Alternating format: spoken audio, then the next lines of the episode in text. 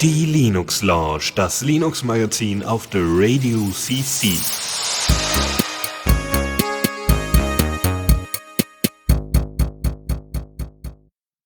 Hallo und herzlich willkommen bei der Linux Lounge, Folge 259. Ich bin Dennis und mit dabei ist auch Chris. Hallöchen. Wir haben äh, einiges vorbereitet. Michael ist diesmal nicht mit dabei. Der ist äh, terminlich verhindert. Das macht aber nichts. Wir haben dafür äh, pickepacke voll ganz, ganz viele Themen für euch zusammengesammelt und ähm, werden so in einige Sachen ein bisschen tiefer einsteigen. Wenn ihr Fragen an uns habt, ähm, dann könnt ihr diese bei uns im Chat einfach loswerden. Äh, einfach unter Matrix beziehungsweise über äh, Libera Chat äh, im IRC, falls ihr jetzt mit Matrix weniger zu tun haben wollt. Ähm, dann nämlich einfach in dem Raum Hash The Radio CC durchgeschrieben, ohne Minus, ohne Punkt, ohne sonst irgendwas und äh, dann unter Libera Chat. Und da findet ihr dann, äh, wie gesagt, auch Matrix-Verbindung. Wenn ihr das, äh, wenn das alles ein bisschen zu kompliziert ist, das jetzt so, so euch zu merken, dann geht einfach auf theradio.cc slash chat und könnt dort dann einfach als ähm, ganz normale, ja, äh, Webradio-Hörer, als, als Gäste einfach mit in den Chat joinen und uns dann nach der Sendung, weil wir nach der Sendung, nach der, auch nach der offiziellen Aufnahme immer noch eine kurze Session haben, wo wir uns einfach noch miteinander unterhalten, ein bisschen über die Themen nochmal nachträglich austauschen und vielleicht auch schon mal überlegen, was für nächste Punkte denn interessant sein könnten für die nächste Sendung. Ähm, und wie gesagt, euch auch weiterhin Rede und Antwort stehen, ähm, dann äh, seid mit dabei, weil darüber habt ihr dann die Möglichkeit, mit uns dann noch zu quatschen und hier auf dem Livestream auch mit dabei zu sein. Für alle anderen, die das ganze Ding dann im Podcast hören, für die, ja, also wir wollen ja eine kleine Belohnung haben für die Leute, die im Livestream mit dabei sind. Ja, und äh, deswegen für alle, die Podcast hören, äh, ist trotzdem genügend Information dabei, kann man sagen. Ja, Christoph, würde ich sagen, fangen wir doch Legen mit wir unserer ja, genau. ersten Rubrik an, ne? Neues aus dem Repo. So, und da haben wir eine Applikation oder ein, ein Stück Software, was, ähm, wie soll man sagen, äh, schon, also mir vorher überhaupt nicht bekannt war. Ähm, ich weiß auch nicht, das ist mir so in den Feedreader gespült worden. Und zwar geht es um Publi News äh, in der Version 0.40. Das ist ähm, im Endeffekt ein, ein Static CMS, was aber die Möglichkeit bietet, trotzdem für Nutzer nutzbar zu sein, die normalerweise mit IT nicht viel am Hut haben. Ähm, ihr habt in Publi News die Möglichkeit, mit einer lokalen Applikation ähm, eure Beiträge zu schreiben, wirklich einen schönen Editor zu haben, wie man es auch so ein bisschen von WordPress kennt und so weiter. Wirklich clicky bunti, alles wunderbar.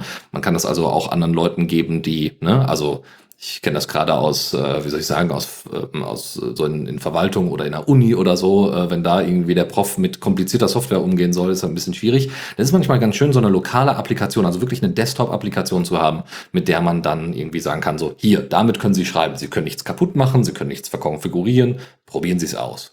Und genau das ist Publi News, nur halt mit dem Vorteil, dass es am Ende dann doch ein Static-Block ist und mit dem Vorteil, dass es dadurch auch, äh, dass es einen sehr starken Fokus auf Privatsphäre hat. Und das wird in der Version 0.40 jetzt umso klarer. Ähm, nämlich äh, unter anderem gibt es einen Cookie-Banner, der jetzt auch äh, entsprechend integriert ist ähm, und äh, auch bei, bei, bei Plugins und so weiter mit berücksichtigt wird. Ähm, zudem gibt es als neues Feature die Möglichkeit, jetzt auch Videos von YouTube und Vimeo einzubetten.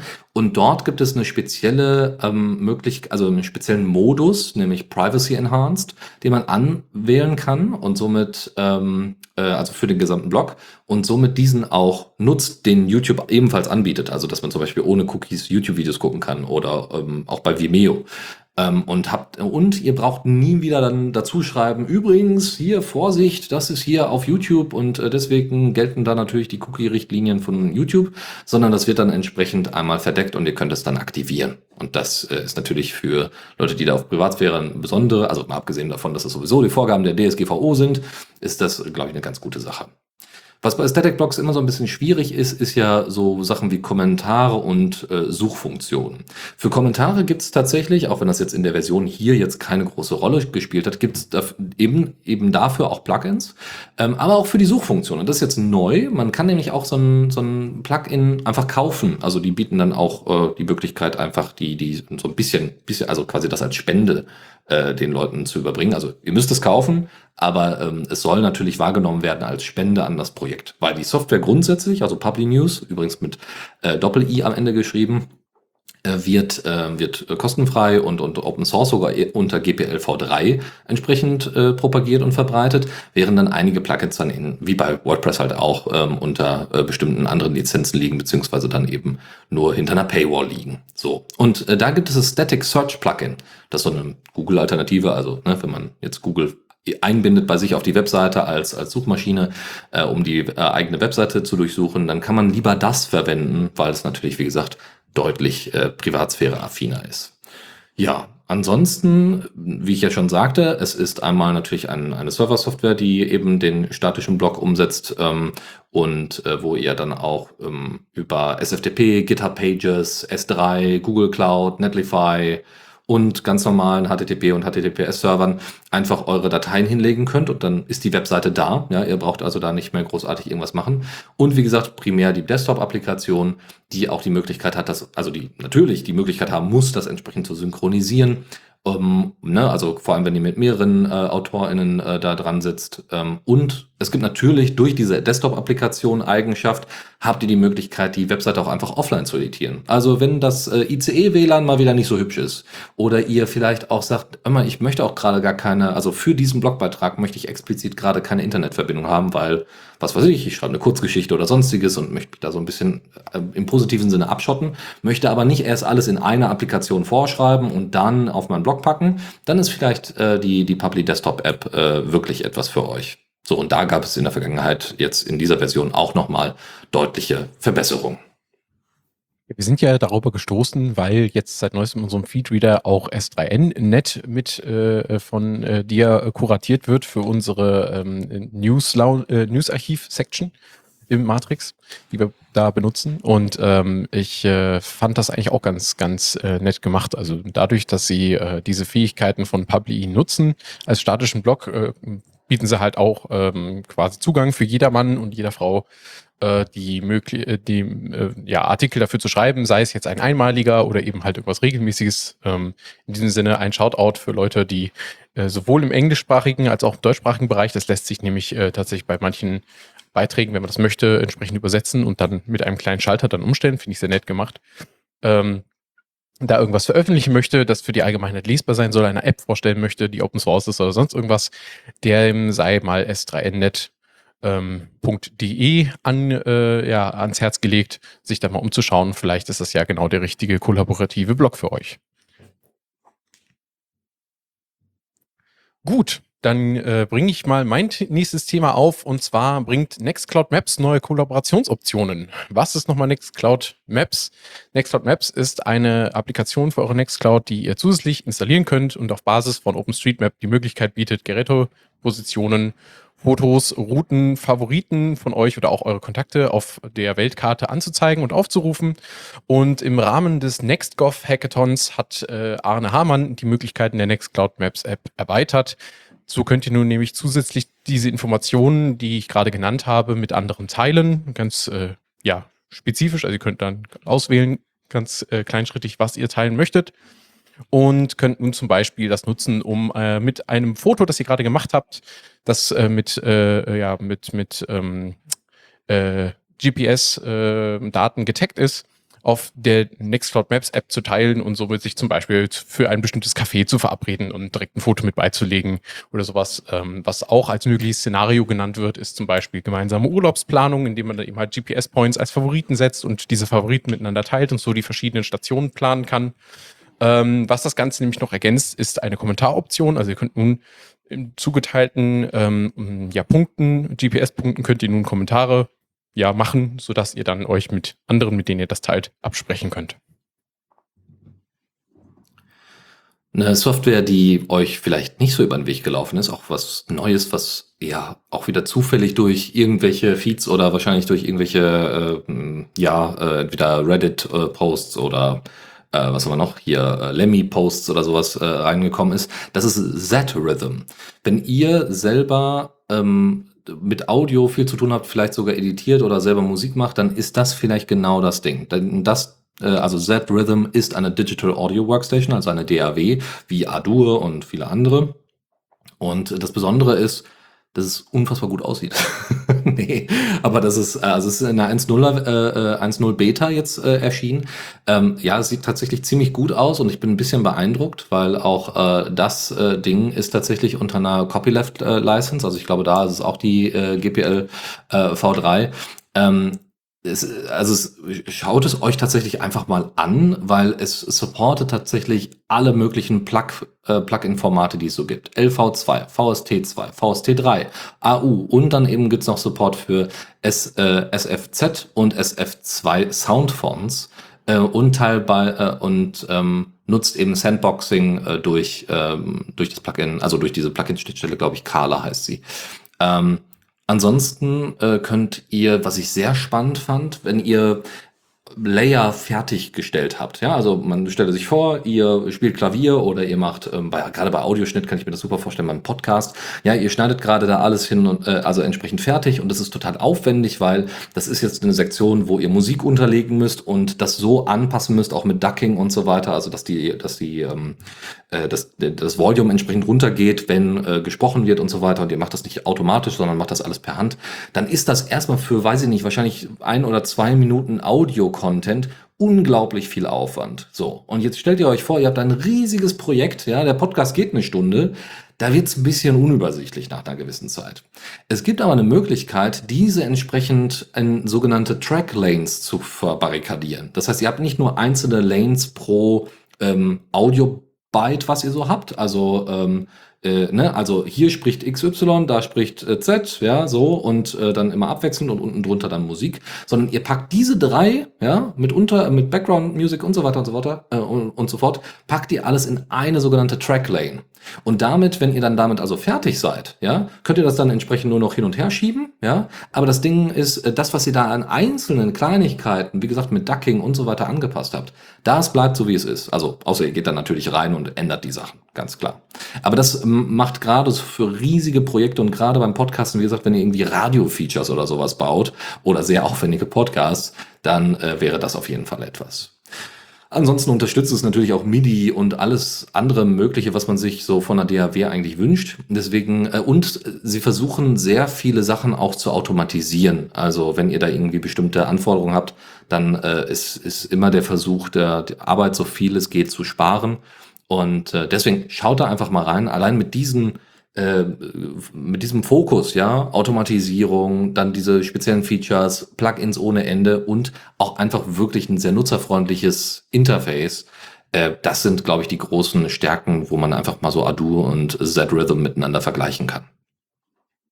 Wenn ihr euch äh, auch nochmal ähm, unsere vorherige äh, Vorstellung einer DAW anschauen oder anhören möchtet, besser empfehle ich euch ähm, Linux Lounge Folge 251. Da haben wir über Stargate berichtet, ebenfalls eine Digital Audio Workstation. Und äh, dann könnt ihr ja mal die Features dieser beiden miteinander vergleichen. Außerdem mitgebracht habe ich euch ein Update für Firewall.de. Version 1.2 bringt neue vordefinierte Services mit und was ich gerade beim Suchen nochmal festgestellt habe, so, hm, Firewall.de ist ja eigentlich so ein Ding, so Firewalls, darüber reden wir ja auch gerne mal. Security ist ja für uns auch ein Thema. Firewall Day haben wir irgendwie so anscheinend noch nie wörtlich in unseren Shownotes erwähnt. Habe da überhaupt schon mal drüber gesprochen. Finde ich schon ein bisschen bedenklich, dass wir das bisher ausgelassen haben. Aber ist nicht schlimm. Ähm, ich kann euch kurz erzählen, was es ist. Firewall Day ist ein zonenbasierter Firewall-Dienst und ähm, dieser arbeitet auf dem NF-Tables Backend, bis vor einigen Versionen auch noch bei äh, auf IP-Tables-Basis, jetzt inzwischen auf NF-Tables. Und ja, zonenbasiert bedeutet hier in dem Fall so viel wie ihr definiert zum Beispiel bestimmte ähm, Netzwerkeingänge, also Netzwerk-Devices, die ihr an eurem Gerät habt, das Firewall.de betreibt, ähm, sogenannte Zonen, die ihr dann äh, mit verschiedenen Services, also entsprechenden Freigaben, die vordefiniert sind für bestimmte Programme, ähm, belegen könnt. Ihr könnt dann auch steuern, wie da der Ein- oder Ausgang äh, kontrolliert werden soll von äh, Internetpaketen. Ähm, und genau, das ist so quasi wie man zonenbasiert äh, hier umreißen würde. Ich zitiere einmal aus äh, dem Heise-Artikel, den wir euch in den Shownotes verlinken. Die neue Version fügt die Unterstützung für weitere Dienste hinzu, sodass diese leicht vom Firewall-Daemon verwaltet werden können. Zu den neuen Diensten gehören unter anderem IPFS, Check, Make, Agent, NetData, Ident, Prometheus, Node Exporter, GPSD, CrateDB, PSD3 Net Server sowie die Kodi-Dienste JSON RPC und Event Server. Außerdem führt Firewall.de 1.2 einen Log-Target-Parameter ein, der die Zuverlässigkeit des Startprozesses von Firewall.de verbessern soll. Was äh, wir auch ja nicht so häufig bei uns in der Linux Lounge machen, ist äh, neue Distros vorzustellen. Weil man, man kennt die altbekannten Linux Mint, Ubuntu, ein bisschen Fedora, ja, dann haben wir noch irgendwie so Spezialfälle wie Clear Linux und Alpine Linux, aber nicht so oft gibt's mal irgendwie neue Distros. Dadurch, dass ich aber so ein bisschen in diesem ganzen Data Science Ding unterwegs bin, äh, ist mir dann eine doch besonders aufgefallen. Das ist nämlich DAT Linux, also DAT Linux äh, in der 1.0er Version auch eine Beta, äh, die gerade auf Basis von Ubuntu LTS äh, entsprechend läuft und ähm, wo gerade so ein bisschen rumprobiert wird. Ist ganz spannend. Das haben die Leute von Debug Point äh, dann entsprechend auch einem Review unterzogen. Man muss zugeben, die Distro, wie meistens zusammen, selbst zusammengebastelte Distros, sind pottenhässlich. ähm, das Ding ist mit LXQt gebaut, also man versucht da echt äh, trotzdem sehr sparsam mit den Ressourcen umzugehen, was die Desktop-Applikation angeht. Und ähm, was ist jetzt so da speziell dran? Ich meine, man kann sich ja auch einfach, ne, wie die meisten es auch tun, ne, unter Fedora oder unter Arch oder was auch immer, diese, äh, die, die Applikation einfach runterladen und gut ist. Ja, das ist richtig. Äh, das kann man auch weiterhin tun. Ähm, nur gerade wenn man irgendwie zum Beispiel einen Rechner hat, der explizit zum Beispiel im Büro ist, äh, um da dann Data Science umzusetzen, dann wäre das vielleicht gar nicht schlecht, wenn man dann einfach eine Distro hat, die quasi nicht viel Einrichtungszeit in Anspruch nimmt. Und das ist da der Fall. Ähm, ihr habt eine 3,3 Gigabyte große, äh, großes Image, was ihr runterladet und es wird nicht wie ähm, sonst unter Ubuntu äh, der Ubiquity Installer verwendet, sondern Calamares, der auch, glaube ich, durchaus unter Fedora äh, bekannt ist und auch bei einigen KDE, also ist auch auf Qt basierend und deswegen wird er auch bei einigen KDE-Distros äh, eher verwendet als jetzt äh, Ubiquity. Ähm, was besonders ist an DAT, mal abgesehen von den Applikationen, die da sind, ist, dass sie ein eigenes Control Panel äh, mitbringen. Ja, das ist so Grid-basiert. Es sieht auch wirklich wie aus den 90ern aus, aber es hat dadurch äh, eine Möglichkeit, also nicht nur schneller auf die Applikationen zuzugreifen, sondern auch, glaube ich, diese entsprechend äh, differenziert einzustellen. Ähm, ansonsten wo ist so das Fazit äh, von, äh, von den Leuten von Debugpoint, dass, naja, es gibt so eine Distro in dieser Form einfach noch nicht, ja, wo irgendwie RStudio vorinstalliert ist und noch viele andere Applikationen, die halt für Data Science total wichtig sind. Ähm, und äh, ja, äh, also es gibt einen, einen Spin von Fedora, der heißt Fedora Scientific, aber der nutzt halt alles Mögliche, also hat halt alle mögliche Software für alle möglichen Wissenschaften vorinstalliert und nicht explizit für Data Science. Natürlich wird Data Science auch in den einzelnen äh, Bereichen dann eingesetzt, aber ist schon ein bisschen was anderes, wenn man da eine Datenanalyse macht oder ob man da jetzt gerade, weiß ich nicht, irgendwelche Formeln zusammenklatscht oder so. Wie gesagt, RStudio ist vorinstalliert, es gibt noch andere Software, die, die mit dabei ist. Grundsätzlich muss man so ein bisschen schauen, Ubuntu LTS ist natürlich auch ordentlich alt und was angemarkert wird, ist, dass äh, durch LXQt das, was sie, ähm, das, was ja bei, also ne, das ist ja die Weiterentwicklung oder die Fortführung von LXDE. Und da gab es ja immer den Dateimanager PCManFM. So, da gibt's jetzt auch noch Qt-Version von, PCManFM Qt. Da ist nur das Problem, dass äh, die wohl wirklich nicht so, also die, das ist wirklich nicht so ordentlich nutzbar. Ja, das, äh, da sollte man was Besseres auswählen, sagen hier die Leute von Debugpoint und naja, also äh, das, was ich bisher mit, mit PCManFM gemacht habe, da kann ich mich an die Kritik tatsächlich nur anschließen. Bei LTS-Versionen mache ich mir, wie gesagt, auch ein bisschen Sorgen. Natürlich hat es, gibt auch, gibt's auch bei RStudio viele äh, LTS-Sachen, äh, die man ausprobieren möchte. Also äh, LTS, was man erstmal verwenden möchte.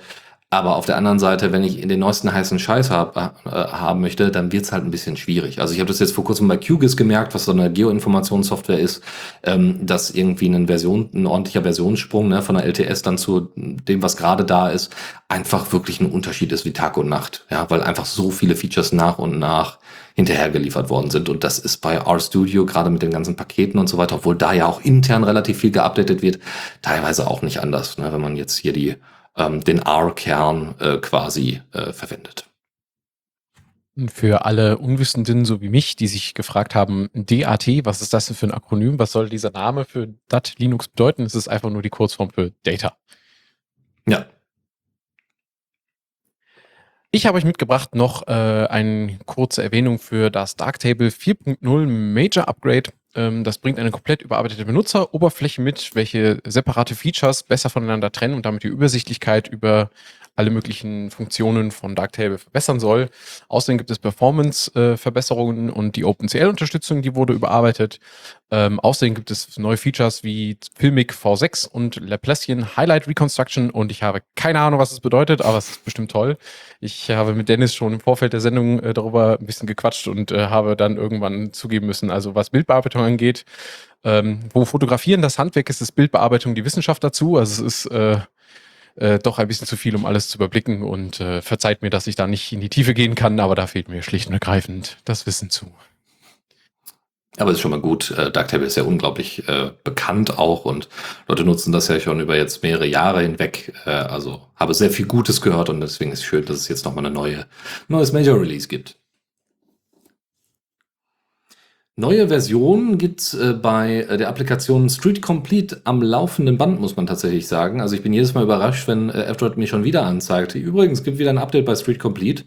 Was ist Street Complete? Es ist quasi die App, die man haben möchte, wenn man Open äh, Streetmap füttern will mit Daten, aber selber sich überhaupt nicht damit beschäftigen möchte, wie diese Daten jetzt ausgestaltet werden müssen und wie das Ganze jetzt gemappt werden muss, äh, sondern einfach nur Leuten helfen will und äh, oder dem Projekt helfen möchte und äh, deswegen die Straßendaten äh, komplettieren möchte. Deswegen Street Complete.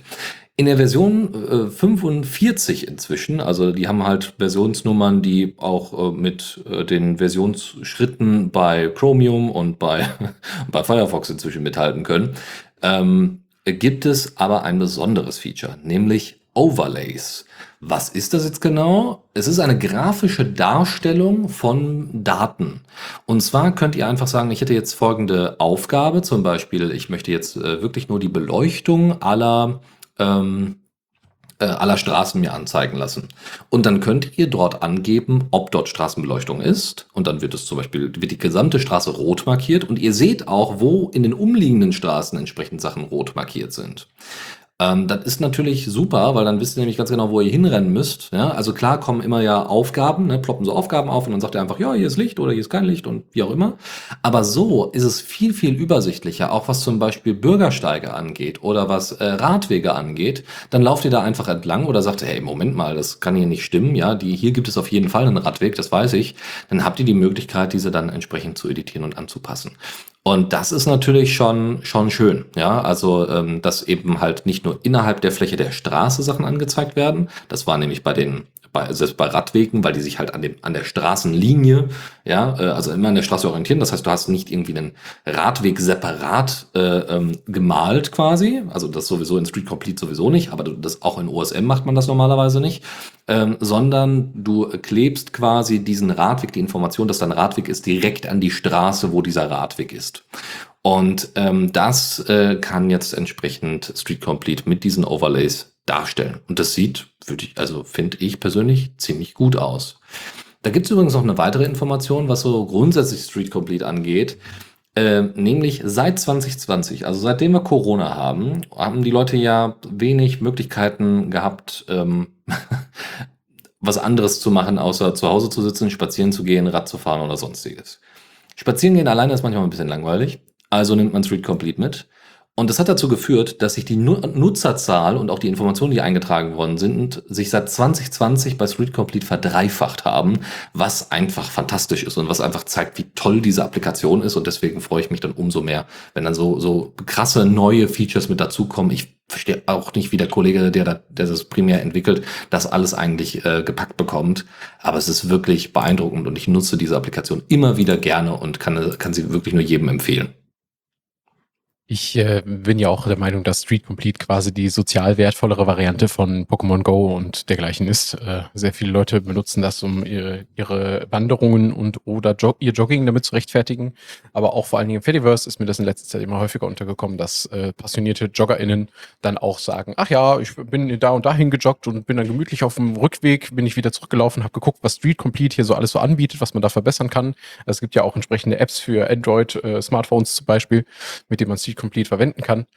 Und äh, ja, das finde ich ist definitiv die, äh, sag mal, der Allgemeinheit äh, wertvollere Variante des äh, Pokémon Go Spielens.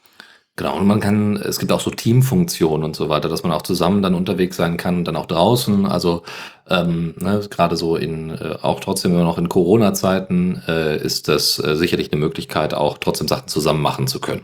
Ja, ja weißt du, wie weit die da so in Sachen Gamification sind? Gibt es da irgendwie Gamification-Aspekte bei OpenStreet Complete? Relativ viele, muss man tatsächlich sagen. Also es ist jetzt nicht, ähm, wie soll ich sagen, äh, ist natürlich nicht vergleichbar komplett mit, ähm, äh, mit äh, Pokémon Go, aber ich schau mal ganz kurz. Es gibt natürlich äh, zum Beispiel äh, Awards, die du bekommen kannst für so und so viele ähm, Sachen, die du ähm, gemerkt Beiträge hast. quasi. Ja? Mhm. Genau. Genau.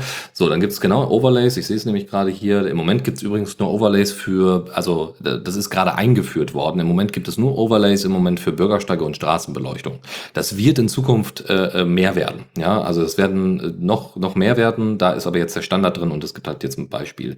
Was es halt gibt, ist Team-Modus, den man starten kann. Dann kann man eben sagen, äh, wie viele Personen man äh, ist und dann kann man, also werden die, äh, in dem Fall geht's weniger darum, gegeneinander anzutreten, sondern viel mehr miteinander. Werden die äh, Punkte nämlich geteilt, weil oben links in Street Complete gibt es nämlich so eine Punkteanzeige, die sich auch aus euren äh, bereits schon erledigten Aufgaben, also die ihr schon mal hochgeladen habt, entsprechend speist.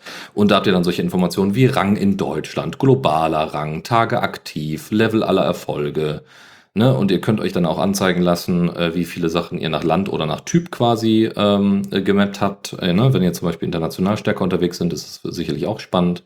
Und ihr könnt euch, wie gesagt, eure Trophäen angucken und ja, ansonsten gibt es noch ein paar Links. Also das ist jetzt erstmal nicht so, nicht so das Ding. Ja, also ein paar, cool. ein paar Sachen sind drin, ja. Gut, dann kommen wir zum Newsflash. Und äh, da gibt es den ersten Release-Candidate von LibreOffice 7.4. Äh, ähm, die Version wird wahrscheinlich im Oktober released, also nicht die, äh, den, den Release-Candidate, sondern die fertige Version. Das heißt, ihr könnt jetzt noch testen und mithelfen und so weiter und so fort.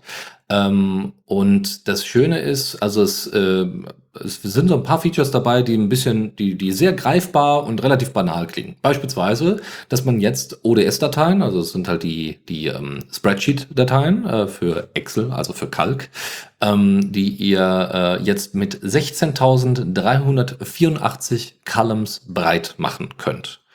Ähm, ich weiß, muss zugeben, ich weiß jetzt aus dem Kopf nicht, wie breit die Columns sein können bei Excel. Aber je mehr Columns, desto besser. Ähm, das führt aber natürlich auch ganz oft dazu, dass äh, bei den Columns, äh, oder nicht nur bei den Columns, sondern auch bei den ganzen Einträgen, dass, ähm, ja, wie soll ich sagen, äh, das äh, ganze Unternehmen, so wie bei Excel, dann auf einmal alles auf diese, auf diese Excel-Sheets aufbauen. Ne? Das heißt, man baut keine Software mehr, sondern man schreibt jetzt einfach nur noch VBA-Skripts in Excel und äh, verkettet die miteinander und dann gibt's dann ganze Serverfarmen, die quasi nichts anderes machen, als dann in einem unglaublich mächtigen, mit Hardware bestückten Windows dann eine Excel-Tabelle zu öffnen, die aber auf noch drei unterschiedliche andere zugreift, um dann am Ende irgendwelche Berechnungen zu machen oder sowas. Was ein bisschen absurd klingt, ja, das könnte man auch alles effizienter haben, aber wenn jeder Excel kann, dann. Hm. Deswegen ist es auch so wichtig, dass auch bestimmte ähm, Formeln und, und Funktionen und so weiter mit dabei sind. Also äh, beispielsweise sind bei dem Autosum-Button, also es gibt extra so einen, so einen Knopf, den ihr anklicken könnt, wo ihr auch schon mal so eine Vorauswahl von bestimmten Funktionen haben könnt. Da sind jetzt nochmal weitere hinzugefügt worden. Und es werden noch so paar Meta-Informationen mit in die ODS-Dateien hineingeschrieben, zum Beispiel, wie hoch ihr diese Formula-Bar habt. Also, ne, also neben neben diesem Formelzeichen oder Funktionszeichen könnt ihr dann da nochmal genau, äh, also auch so mehr äh, mehrzeilig könnt ihr da eure Funktion reinpacken. Also ich muss ja ganz ehrlich sagen, als jemand, der ein bisschen programmieren kann, äh, ist natürlich irgendwie Programmierung in Anführungszeichen in Excel ein Graus. Wirklich ganz, ganz schrecklich. Ähm, in Excel selber, also wir sprechen zwar immer noch von LibreOffice, aber in Excel selber, weil ich halt den Vergleich jetzt habe, in Excel selber gibt es nochmal eine mega irgendwie krasse Pro-Version, die tatsächlich so ein paar Funktionen, die man normalerweise irgendwie miteinander unglaublich krass verschachteln müsste, nochmal vereinfacht, aber da muss man halt ordentlich Kohle hinlegen und das kann nicht jeder. Und wenn solche Funktionen irgendwann mal in LibreOffice landen, würde ich mich drüber freuen. Ansonsten, das war jetzt erstmal nur Kalk, aber es gibt natürlich auch Informationen und Verbesserungen in Writer und Impress.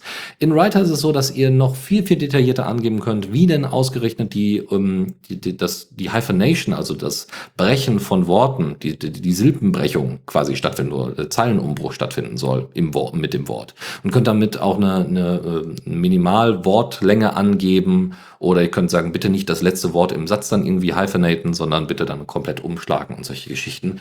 Für Leute, die jetzt da sehr was fürs Auge haben wollen. Ja, so, bitte.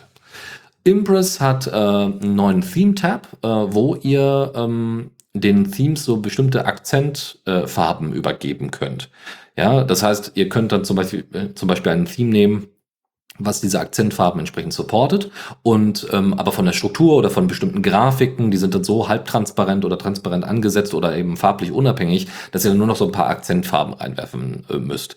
Ich kann mir das so ein bisschen vorstellen, wie äh, wenn Ubuntu beispielsweise, die haben ja auch Akzentfarben, glaube ich, inzwischen im Norm-Interface, ähm, wenn ihr sowas haben wollt, ja, dann, äh, ne, dass ihr dann sagt, okay, also ich will Ubuntu eher in so einem roten Stil haben, dass ihr dann auch die Möglichkeit habt, das jetzt entsprechend in Impress, also in PowerPoint in Anführungszeichen, äh, entsprechend umzusetzen. Ne? Und ähm, auch vielleicht, um, um irgendwie Teams zum Beispiel voneinander zu differenzieren. Ne? Alle haben irgendwie dasselbe Corporate Design, da soll auch nichts dran geändert werden, aber um zu sagen, hey, wir sind Team Red, Team Blue, würde sich das tatsächlich am besten anbieten.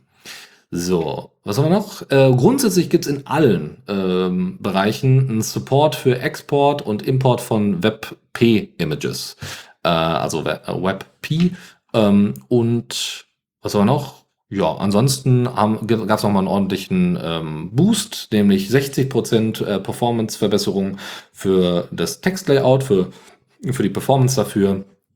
Dann äh, auch für die Neuberechnung in Kalkformularen gab es nochmal eine Verbesserung. Ähm, es gibt noch das, ähm, äh, die, die Funktion in Calc äh, namens VLOOKUP, heißt in Deutschland auch noch mal ein bisschen anders, COUNTIF und SUMIF.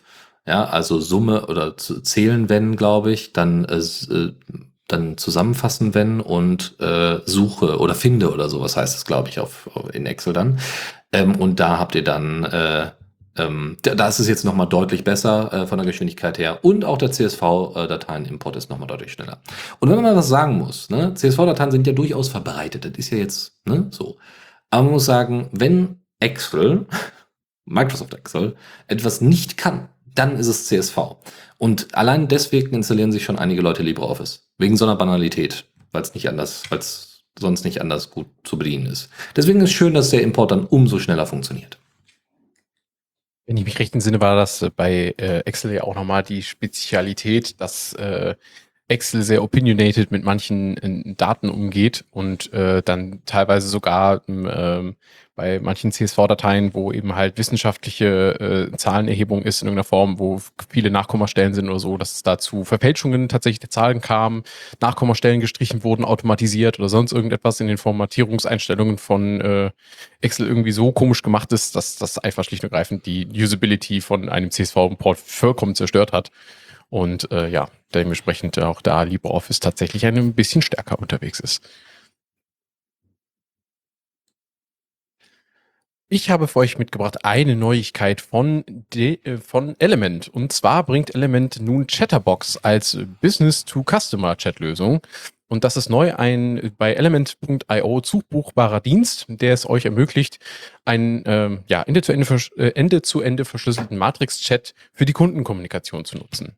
Ähm, ihr könnt dabei diese Funktionalität entweder in eure eigenen Apps einbinden, indem ihr da die Matrix-API verwendet oder eben, also die Element.io API in diesem Fall, oder ähm, auch das Ganze als Webclient auf eure Webseite packen könnt und so eben halt direkte Kundenkommunikation über das Matrix-Protokoll mithilfe von Ende-zu-Ende-Verschlüsselung ermöglicht. Außerdem gibt es eine Neuigkeit, die uns auch letztens aufgefallen ist, weil wir uns damit ein bisschen beschäftigt haben. Äh, und zwar gibt es nun ein Pine64 EU Retail Store. Der wurde vom Community Manager von Pine64 News eröffnet. Und dort sind alle Produkte, die Pine64 eigentlich aus den USA kommend, glaube ich, anbietet, ähm, als EU-Shipping erhältlich. Und da werden dementsprechend Importaufwand und Lagerung äh, entsprechend eingepreist. Es ist also teurer. Nichtsdestotrotz sind zum Beispiel Steuern und Versand in den Preisen immer inklusive, äh, die dort auf der Webseite angegeben sind. Und es gibt zudem zwei Jahre Garantie äh, und Reparaturservice durch den Retailer. Also da müsst ihr euch dann nicht mit Pine64 selbst herumschlagen, sondern das bietet der Pine64 EU-Shop selbst an. Und ja, wenn ihr euch das in Ruhe angucken wollt, äh, wir haben euch den Artikel von S3NNet verlinkt und darin findet ihr auch den Link zu Pine64 EU. Damit spart ihr übrigens äh, dann das Hin und Her, wenn dann äh, Sachen im Zoll liegen bleiben und so weiter und so fort. Man muss so ein bisschen schauen. Klar sind dann einige Sachen nicht mehr so günstig, wie man das äh, vorher dann erwartet hat. Ach ja, guck mal, ich hole mir mal kurz die Pine Time äh, für irgendwie 30 Dollar oder so. Das ist halt dann nicht mehr. Aber dass solche Schutzmechanismen und eben auch, dass man Reparaturservice und Garantie und so weiter hat, auch wenn es so günstig ist, das sind halt Errungenschaften, die halt entsprechend leider Geld kosten. So, dann, wir haben uns ja irgendwie immer so ein bisschen gefragt, wie kann denn Digitalisierung in der Verwaltung stattfinden? Findet die in Deutschland überhaupt statt? Äh, ist das überhaupt sinnvoll irgendwie zu lösen, das ganze Problem mit Föderalismus und was die Kommunen machen und welche Kommune und wer da überhaupt Bock hat und welcher, welches Land und ne, so. Wir haben ja über äh, Dataport beispielsweise schon mal oft, öfters berichtet. Aber jetzt gibt's eine interessante neue Plattform, wo nicht nur irgendwie hm, irgendwelche externen quasi äh, Software entwickeln oder äh, ähm, sagen wir mal Softwarepakete schnüren, sondern wo jetzt selbst entwickelte Software aus der Verwaltung als Open Source und der Quellcode und so weiter entsprechend aufgestellt werden können. Und zwar nennt sich das ganze Ding Open Code. Wer hätte es gedacht? Also Code, C-O und dann großes DE für Deutschland natürlich. Ähm, und da ist es so, dass die öffentliche Verwaltung dort Open Source Software zur Verfügung stellen kann. Für andere öffentliche Verwaltungen. Ja, und, das, äh, und äh, dementsprechend auch gemeinschaftlich daran arbeiten kann. Ja, auch für die Industrie, aber auch für Gesellschaft. Also es geht natürlich auch darum, dass äh, nicht nur Verwaltung arbeitet, aber äh, also daran arbeitet, aber ähm, ja, wir schauen einfach mal. Das ist jetzt veröffentlicht worden und initiiert wird das Ganze jetzt, äh, also wurde das Ganze vom Bundesministerium des Innern für, äh, und für die, also das Innenministerium für die Länder Baden-Württemberg, äh, von den Ländern Baden-Württemberg und dem Land Nordrhein-Westfalen. Also das sieht auch tatsächlich ganz hübsch aus, ist basierend auf einem GitLab, äh, was nochmal ein bisschen angepasst ist und so. Also einfach mal da einen Blick drauf werfen. Wahrscheinlich jetzt im Moment ist noch nicht so viel, weil sie gerade erst noch am Rumprobieren sind. Ähm, aber das gibt es jetzt und wir warten mal ab, wie es so in Zukunft aussehen wird. Spannende Geschichte auf jeden Fall. Ähm, wenn ihr uns schon eine Weile zuhört dann und mich vielleicht auch schon ein wenig kennt, dann wisst ihr, dass äh, der Aspekt der Programmierung im Sinne von von Menschen für Menschen Software entwickeln, vor allen Dingen in der Open Source Community, für mich und auch für äh, meine Moderatorenkollegen hier sehr wichtiges, äh, sehr wichtiger Aspekt sind. Und ich bin im Netz äh, tatsächlich äh, über coding.social gestolpert. Und äh, dieses Movement, wie sie sich selber nennen, möchten halt Flossentwicklung neu denken und verschreiben sich da eben halt einer Neuausrichtung und folgen dabei den zwei selbstgenannten Prinzipien Code und Gem. Code steht hierbei für Community First, Open is Everything, Democratic Governance und Educate und Learn. Und äh, GEM steht für Grow Affinity, Evolve the Commons und Monitor Externalities. Und äh, ja, wenn ihr euch mal die Seite anguckt, die wir euch in den Shownotes verlinken, dann werdet ihr feststellen, also es sind grundsätzlich die Vereinigung von eben inklusiv gedachten und menschenfokussierten Entwicklungsprinzipien, wie sie zum Beispiel auch von ähm, Aral Balkan und Laura Kalbach, äh, die im EU-Sprachraum sehr viel aktiv sind, ähm, propagiert wird. Hierbei ein Shoutout mal an die beiden. Wer die nicht kennt, schaut es euch ruhig mal an, was die so alles gemacht haben in der letzten Zeit. Die haben sehr interessante Prinzipien. Ähm, ja, und ich fand das ganz interessant, äh, weil sie eben versuchen, ähm, keine äh, jetzt spezifischen Handlungsanweisungen zu geben, sondern eher so Richtungsweisungen, was man so alles bedenken kann, wenn man eben Software für Menschen entwickelt, was wir ja eigentlich alle tun wollen. Wir machen das ja, meistens sind Open Source Projekte nicht dafür ausgelegt, für einen oder eine gemacht zu werden, sondern für alle. Und äh, dem Gedanken folgend gibt es jetzt dieses Social Coding Movement. Außerdem mitgebracht, in, genau in diesem Sinne, habe ich euch evcc.io mit äh, dem Untertitel Sonne tanken. Ich zitiere hier von der Webseite, EVCC ist angetreten, die Nachhaltigkeit beim Laden unserer Elektrofahrzeuge zu optimieren. Dazu ermöglicht EVCC das Laden mit möglichst viel selbst erzeugtem Solarstrom. In den meisten Fällen ist das sogar ohne weitere Änderungen an der bestehenden Hauselektroinstallation möglich. Ich habe diese Plattform äh, entdeckt im Rahmen meiner Suche nach einer schönen Oberfläche, die darstellt, wie genau der Ladevorgang äh, des äh, Hybridfahrzeugs meiner Eltern sich darstellen lässt, weil ich ja selber kein Auto besitze und ähm, habe dabei EVCC gefunden, denn das funktioniert tatsächlich auch komplett ohne PV-Anlage, die momentan nicht zu bekommen ist, wenn man danach, äh, wenn man danach schaut. Ähm, und diese in Go geschriebene BEV-PV-Plattform äh, EVCC steht übrigens für Electronic Vehicle Charge Controller, hat sich zum Ziel gesetzt, eben mit Open Source die private Ladeinfrastruktur übersichtlich und leicht steuerbar zu gestalten. Und diese steht unter MIT-Lizenz. Ähm, das meiner Ansicht nach sehr übersichtliche Interface ermöglicht das Integrieren von verschiedensten Ladesäulentypen und Fahrzeugherstellern ähm, und den dazugehörigen Smartmetern in euren Häusern für Stromnetz oder PV-Anlage. Und ähm, einige Geräte benötigen einen sogenannten Sponsor-Code, welcher über das GitHub-Sponsoring zu bekommen ist. Und den bekommt ihr schon ab 2 Euro monatlich. Äh, dann könnt ihr euch den von deren Webseite runterladen.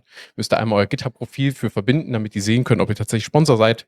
Und dann kriegt ihr einen hübschen Code. Äh, das musste ich zum Beispiel tun, weil meine Eltern tatsächlich, ich glaube, eine Webasto-Ladestation äh, ähm, einsetzen. Und Webasto ist tatsächlich eine von denen, wo es ein bisschen mehr Arbeit kostet, das Ganze zu integrieren und dementsprechend das Ganze nur mit einem Sponsor-Code zu bekommen war. Ähm, die Plattform selber bietet auch noch zudem eine Vielfalt an Informationsschnittstellen wie Modbus, MQTT und viele weitere. Und dem folgend ist auch eine Integration in Home Assistant ohne weiteres möglich.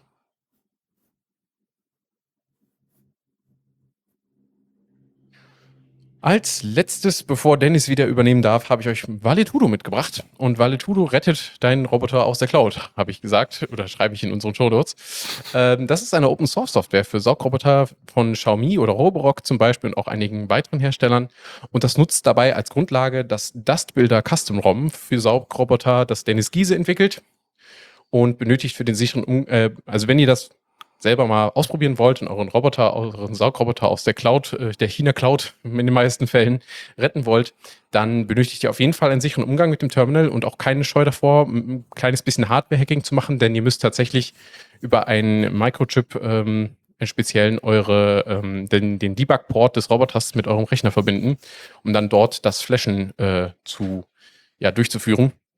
Und wenn ihr euch damit nicht ganz sicher seid, dann empfehle ich euch auf jeden Fall, wendet euch im Zweifel an den Erfahrungsaustauschkreis des CC eures Vertrauens, der in der Nähe ist, oder an ja, fähigere FreundInnen und schaut mal, ob ihr nicht auch euren Roboter aus der Cloud retten könnt. Ich habe das schon äh, getan, kurz nachdem ich einen Xiaomi-Roboter tatsächlich gekauft hatte und bin damit sehr zufrieden. Es funktioniert ganz wunderbar. Und danach redete dieser Roboter nur noch mit äh, meinem Rechner in einem lokalen Netzwerk mit einem selbst zur Verfügung gestellten äh, Webserver. Ja, sehr schön. Also so sollte es ja sein im Idealfall. Ne? Also äh, erst äh, quasi laden mit der OpenC, äh, Open, äh, mit der EVCC äh, äh, Steckdose ähm, und das über Home Assistant dann organisieren und äh, dann den eigenen Staubsaugerroboter quasi äh, den den befreiten dann durch die Wohnung jagen. Ja, das ähm, geht auch übrigens mit Home Assistant. Äh, Valetu ah, ja. das. Sehr schön, sehr cool. Was, was kriegt man dann für Daten raus bei Home Assistant beim, bei Valetudo? Ähm, also man kann da, soweit ich weiß, auf jeden Fall die Tätigkeiten des Roboters nachvollziehen im, im Logging. Und ich meine zumindest, also der Webserver von Valetudo gibt einem auch die Möglichkeit, zum Beispiel die vom Roboter generierte äh, Karte des, der, der Umgebung eben darzustellen. Und ich meine, das kann man auch irgendwie in Home Assistant integrieren. Ich meine, das geht auch. Ah ja, spannend. Ja, das ist natürlich super, weil dann kann man nämlich sehen, okay, wo, also ich meine, man sieht's ja dann irgendwann, wenn der Staub dann sich da türmt oder die, die Staubmäuse dann da rumfliegen wie im genau. Western. Aber äh, ist ja, ist ja gut, dass man dann äh, das trotzdem nochmal nachvollziehen kann, ne? wo er dann vielleicht ein bisschen Probleme hat oder so. Genau, wo er lang gefahren ist und wo er vielleicht hängen blieb oder so. Gut, nachdem wir jetzt gerade ja vor, äh, auch über Data Science, über eine Data Science Distro gesprochen haben, kommen wir und auch damit so ein bisschen R angesprochen haben. Äh, es kommt dieses Jahr wieder die R Studio Konferenz ähm, und da ist jetzt vor kurzem die, der offizielle Fahrplan veröffentlicht worden. Ähm, das ist jetzt vielleicht für die meisten, die jetzt in der Open Source Szene unterwegs sind, äh, sind nicht so selbstverständlich, sich äh, mit, mit R, R Studio und so weiter zu beschäftigen, weil die meisten werden wahrscheinlich eher Python nutzen und so weiter. Was ich übrigens sehr gut nachvollziehen kann, weil Python ist einfach die hübschere Sprache als R. Trotzdem muss man sagen, und das gebe ich auch wirklich ungern zu, als jemand, der Python wirklich sehr, sehr mag, R Studio kann mehr. also es gibt einfach viel, viel mehr Pakete und so weiter, äh, die auch ordentlich äh, betrieben werden, die für den Einsatz äh, im, im Data Science Bereich, mal abgesehen jetzt hier vielleicht von Machine Learning, aber so gerade irgendwie äh, Infer äh, Inferenzstatistik und so weiter ist es halt ne, unschlagbar, muss man wirklich sagen. Und auch für das Schreiben von Papern ist einfach toll. Ja, das kann, das kann R in, ach, das kann Python in der Form einfach nicht. Wenn ich mir jetzt aber mal, also wie gesagt, die Schedule ist veröffentlicht worden. Äh, es geht am äh, 25. Juli geht's los, also in 15 Tagen, äh, und geht bis zum 28. Juli. Und wenn ich mir hier so die ersten Vorträge schon angucke, da falle ich schon hinten rüber. Also zwischen äh, 9 Uhr morgen, also ne, 7.30 Uhr fangen die schon an zu frühstücken, da bin ich noch nicht mal wach. Genau, das wäre jetzt überhaupt nichts für mich. Also ab 10 können sie dann vielleicht mit mir rechnen. Aber also es werden auch viele Sachen aufgezeichnet, die werden dann später auf dem RStudio, ähm, auf äh, RStudio Video, äh, also hier YouTube-Account werden die dann angeboten. Aber nicht alle. Ähm, die, die man jetzt sehen kann, also alleine schon von 9 bis 11 Uhr werden so 20 Beiträge ungefähr schon kommen. Und das ist schon eine Menge. Also von, ähm, ja, was haben wir denn hier? Quarto, Data Science in the, genau, Designing Data Science in the Classroom, ähm, Clinical Reporting in R, Uh, Introduction to the Tidyverse. Also da gibt's auch einfach so ein paar basale Sachen, ja, so ähm, Package Development Masterclass. Also man kann ja R-Packages bauen und selber selber äh, schreiben und so weiter äh, und die dann auf CRAN stellen, was deren, ne, so wie wie CETAN bei LaTeX entsprechend deren Repository ist. Ähm, und da ist immer ganz gut zu wissen, wie man das denn am besten macht. Und da gibt's natürlich auch so, so ein paar Basis, äh, Basis ähm, Angebote und so weiter. Die kann man sich einfach mal anschauen und äh, genau, da würde ich euch einfach mal hin verweisen. Aber irgendwie sehe ich gerade auch so ein bisschen, dass so ein paar Sachen hier nicht so nicht so ganz in Ordnung sind. Also irgendwie wiederholt sich hier zu oft das, die Einteilung der der Veran äh, Veranstaltung. Da müsste man noch mal schauen, was da was da problematisch ist. Vielleicht liegt es aber auch daran, dass ich hier mit meinem Blocker unterwegs bin. Mal sehen. Gut, das also dazu. Ähm, dazu gibt's noch neben diesem offiziellen neuen Fahrplan von der RStudio Conf 2022 noch eine andere Neuerung und eine erfreuliche Sache, weil wir ja im letzten Monat den äh, hier äh, LGBTQ äh, Plus äh, Month hatten, ne?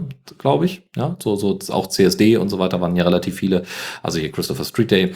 Und die LGBTQ Plus äh, R-Gruppe Rainbow R, also Rainbow und dann R. Sehr gut. Äh, und so, also so ist es, so, so heißen fast auch alle möglichen Pakete. Ne? Also da gibt es Plum und dann R, Plumber, ja, als API-Schnittstelle, äh, Stellenpaket und so. Äh, kann man sich dumm und dämlich, äh, ja, äh, wie soll ich sagen, mimen unter R. So, es war so, äh, Rainbow R gab es schon mal. 2017 äh, ist auf einer Konferenz, haben sich da äh, die ersten Leute ähm, äh, aus der LGBTQ-Plus-Szene äh, gefunden und äh, dann gesagt, hey, wir sollten vielleicht mal zusammenkommen und eine Slack-Gruppe gründen, einen Twitter-Account einrichten, eine Community aufbauen, die einfach sich gegenseitig unterstützt. Ne? Also die gemeinsamen Erfahrungen entsprechend austauscht und vielleicht auch die Themen entsprechend äh, stärker angeht. Ja, also das heißt auch, auch propagiert und so weiter, wenn mit R äh, ähm, entsprechende ähm, ja, äh, Software, also nicht Software Blödsinn, sondern mit R entsprechende äh, wissenschaftliche Erkenntnisse zu, zu Rande kamen, die äh, explizit sich auf die Community da äh, münzt und stützt. Es gibt natürlich äh, auch da, damals hat man jetzt äh, noch nicht so an den Code of Conduct direkt gedacht, sondern es kam dann erst nach und nach. Und man muss sagen, dass aber seit 2017 das so ein bisschen stetig nachgelassen hat. Und jetzt gibt es aber jetzt wieder motivierte Leute, die Bock haben, weiterzumachen. Und somit soll eben, äh, ja, soll, also gab es jetzt den ersten Zoom-Call, da sind erstmal so ein paar Leute aufgetaucht, so 30 Leute waren interessiert, ein paar sind dann dazugekommen und so. Also da kann man, da gibt's auf jeden Fall viel Excitement und das soll auf jeden Fall in Zukunft wieder stärker betrieben werden. Dann gibt es äh, den Hashtag Tidy Rainbow, ähm, damit äh, geht's grundsätzlich, also Tidyverse ist ja, äh, wie soll ich sagen, ist der ein, ein bestimmter Schreibstandard in R. Ähm, also da werden Pakete in bestimmter Art, also R hat quasi so ein bisschen Dialekte. Das ist ein bisschen problematisch, deswegen mag ich ja Python lieber, weil bei Python ist einfach alles durchstandardisiert, soweit es irgendwie geht. Na, und da gibt's dann irgendwie nur noch gute oder schlechte Programmierung. Na, oder die alle Features nutzt oder die nicht alle Features von Python nutzt. Und bei R ist es tatsächlich so, du hast halt R-Base-Pakete, die äh, diesem muss also einem spät anderen Muster folgen und du hast Tidyverse-Pakete, die auch, das sind auch mehrere tatsächlich und man kann die auch als so ein Metapaket alle, alle entsprechend importieren, die eine bestimmte Schreibweise haben, ja, um eigentlich Sachen einfacher zu machen. Na, nur wenn man zwischen diesen beiden Dialekten immer hin und her springt, ist das manchmal ein bisschen schwierig. Aber für den Einstieg ist das tatsächlich gar keine schlechte Idee, das erstmal so zu machen. Ja, weil es sich tatsächlich an einigen Stellen deutlich besser erschließt und deutlich bessere Standards überhaupt ersetzt. Ja, während Base R einfach entwickelt wird quasi. Ähm, so, wie auch immer, Tidy Rainbow, da soll es also ebenfalls darum gehen, ne? alles, was irgendwie LGBTQ plus äh, Issues sind ähm, und eben halt auch Exploration von Daten und Visualisierung werden da gemeinschaftlich untersetzt, äh, also angesetzt. Community Calls, ja, alle drei Monate soll es äh, entsprechende Zoom-Calls geben, wo die Community zusammenkommt, äh, gegenseitig Sachen präsentiert äh, oder in den Breakout Rooms, ne, das an, all, äh, dann sich entsprechend austauscht. Und es wird, äh, was auch ganz schön ist, es wird eine ähm, Rainbow R Color Palette geben, äh, in der sich dann die LGBTQ Plus Flaggen befinden. Ja, so dass man die dann für Visualisierung und so weiter verwenden kann, ohne dass man sich selber großartig darum kümmern muss. Ja, und ansonsten geht es grundsätzlich darum, halt die Arbeit, die aus der Community kommt, zu propagieren. Sehr schönes Ding, finde, wie ich finde, und äh, schön, solche Sachen zu hören. Ich habe jetzt einfach mal so ein bisschen aus der äh, aus, aus dem R-Bereich ein bisschen mal erzählt, weil das uns so ein bisschen untergeht äh, bei unseren ganzen Linux-Themen. So, und als letzte News aus dem Newsflash haben wir Forge Friends. Die haben ein Update geliefert. Äh, Forge Friends ist erstmal ein Kollektiv von Leuten, die ähm, an einem Standard arbeiten, bei dem sogenannte Forges, Software Forges, also sowas wie GitHub, GitLab, Git, äh, also Gitti und noch andere Forges, die es so gibt, um eben Software zu entwickeln, ähm, die, diese miteinander zu verknüpfen und zwar über den ActivityPub Standard. Da gibt es also jetzt eine Standardisierung, wie das äh, stattfinden soll, mit Issues, mit, äh, was war noch, äh, mit natürlich der Code selber auch natürlich. Na, meistens ist es sowieso alles Git-basiert. Ähm, äh, Wiki glaube ich auch, also Dokumentation möglicherweise auch. Ja, ich glaube, das war es erstmal. Ähm, und auch Releases natürlich. Und äh, da wird derzeit, um so eine erste Implementation auszuprobieren, wird schon eine Weile lang an einem sogenannten Federation Proxy gearbeitet, Forge Federation Proxy. Ähm, also, Forge Friends ist die Community, die das macht, ist das Kollektiv. Forge Fed, also FED, für Federation. ForgeFed ist der Standard, der basierend auf ActivityPub äh, entsprechend die Sachen, die ich gerade dargestellt habe, ne? Projektmanagement, Bug Reports, Merge Requests und andere Notifications und so weiter über diese Instanzen hinweg synchronisiert. Das ist ForgeFed. Und dann gibt es die Implementation von ForgeFed durch die Leute von Forge Friends, nämlich Forge Flux. Forge Flux ist tatsächlich dieser Forge Federation Proxy. Das ist ziemlich cool, weil damit kann man einfach an, äh, ne, wahrscheinlich dann irgendwie mit einem, mit einem Gastaccount oder sonst irgendwas, ähm, kann man dann einfach so war die Idee zumindest, an GitHub einfach so, so diese Software dran flanschen und dann äh, mit Gitti oder mit anderen oder mit GitLab oder so die Sachen direkt mit, miteinander synchronisieren. Das heißt, jeder kann das nutzen, was er am liebsten nutzen möchte. Und trotzdem wird der Softwarestand überall gleich sein und auch die Issues werden überall gleich sein. Und das ist natürlich fantastisch. Ja? Also wenn ich weiterhin auf Codeberg entwick entwickeln kann mit Gitti, äh, da übrigens bei Codeberg beziehungsweise bei Gitti wird es auch als allererstes implementiert werden. Ja, es gibt noch Host T, glaube ich. Host T heißt es, glaube ich, ja. Ähm, das ist also, wo man mehrere Git-Instanzen selber auch einfach hosten lassen kann. Ja, das ist ein Hoster. Ähm, und da, mit den beiden arbeiten wir zusammen, mit Codeberg, mit Hosty, um eben in Gitti das allererste Mal dieses Forge Flux ausprobieren zu können und zu gucken, wie gut das funktioniert. Und damit hätten wir dann wirklich maximale Föderation über ActivityPub auch entsprechend in der Softwareentwicklung, in der Open Source Softwareentwicklung. Wenn es das dann auch noch für SourceForge gibt, dann bin ich dabei. Oh, SourceForge, ja, das wäre wirklich, oh ja, ja, das wäre wirklich mal was. Oh Gott, ja. viele Projekte da endlich mal rausretten, beziehungsweise ich, es relativ einfach machen oder gestalten, die Community zu erweitern für gewisse ältere Projekte, die da schon lange drin hängen. Äh, FreeCode zum Beispiel, wo wir gleich in der Zockerecke noch reden werden, wäre so ein Beispiel dafür. Ja, IDJC wäre auch ein entsprechendes Beispiel dafür. Da gibt es oh, aber ja. noch ein paar mehr, ja. Also absolut, ah, absolut. gebe ich dir vollkommen recht. Äh, das, das wäre endlich mal eine deutliche Entlastung. Gut, ja. das wär's aus dieser Rubrik und somit rutschen wir jetzt in die Zockerecke. Und da starte ich mit euch zusammen in This Month in Valorant und bringe euch da die neuesten News. Tatsächlich sind die letzten drei Blogbeiträge ziemlich ähm, ähm, ausführlich, aber immer nur auf einen Punkt. Dementsprechend halte ich mich heute da ein bisschen kürzer als sonst. Große Fortschritte gibt es zum Beispiel in der Implementierung des neuen Wettersystems. Wetterzellen werden dort mit einer Größe von 16 x 16 Chunks generiert und über den Server in Sync gehalten, sodass alle SpielerInnen auf einem Server das gleiche Wetter haben, wenn sie in der gleichen Gegend unterwegs sind. Technische Details dazu findet ihr im Blogbeitrag 176 unter valoran.net. Und ähm, in einem weiteren Beitrag hat sich Yuri Moto, der Lead der Tester-Arbeitsgruppe von Valorant, entschuldigt, äh, weil er nämlich den offiziellen Server durch einen Test äh, vom Login-Server gebannt hat und somit in diesem Zeitraum keine Autorisierung mehr möglich war. Und das heißt, es konnte sich niemand mehr in den offiziellen Valorant-Server ähm, einloggen. Das war ein bisschen blöd.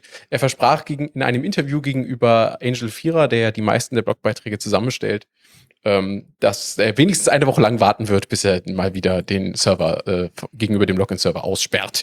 Mal schauen, ob er das schafft. Ein ausgiebiger Blogbeitrag beschreibt außerdem die Verbesserungen im Site-to-Rendering. Also es ist ja eine, neu, eine neue Implementierung des, äh, dieses Site-Mechanismus, mit dem zum Beispiel verschiedene Umgebungen wie auch Dungeons generiert werden. Und dieses Rendering äh, wurde nun für die, bei, innerhalb der Chunk-Generierung optimiert.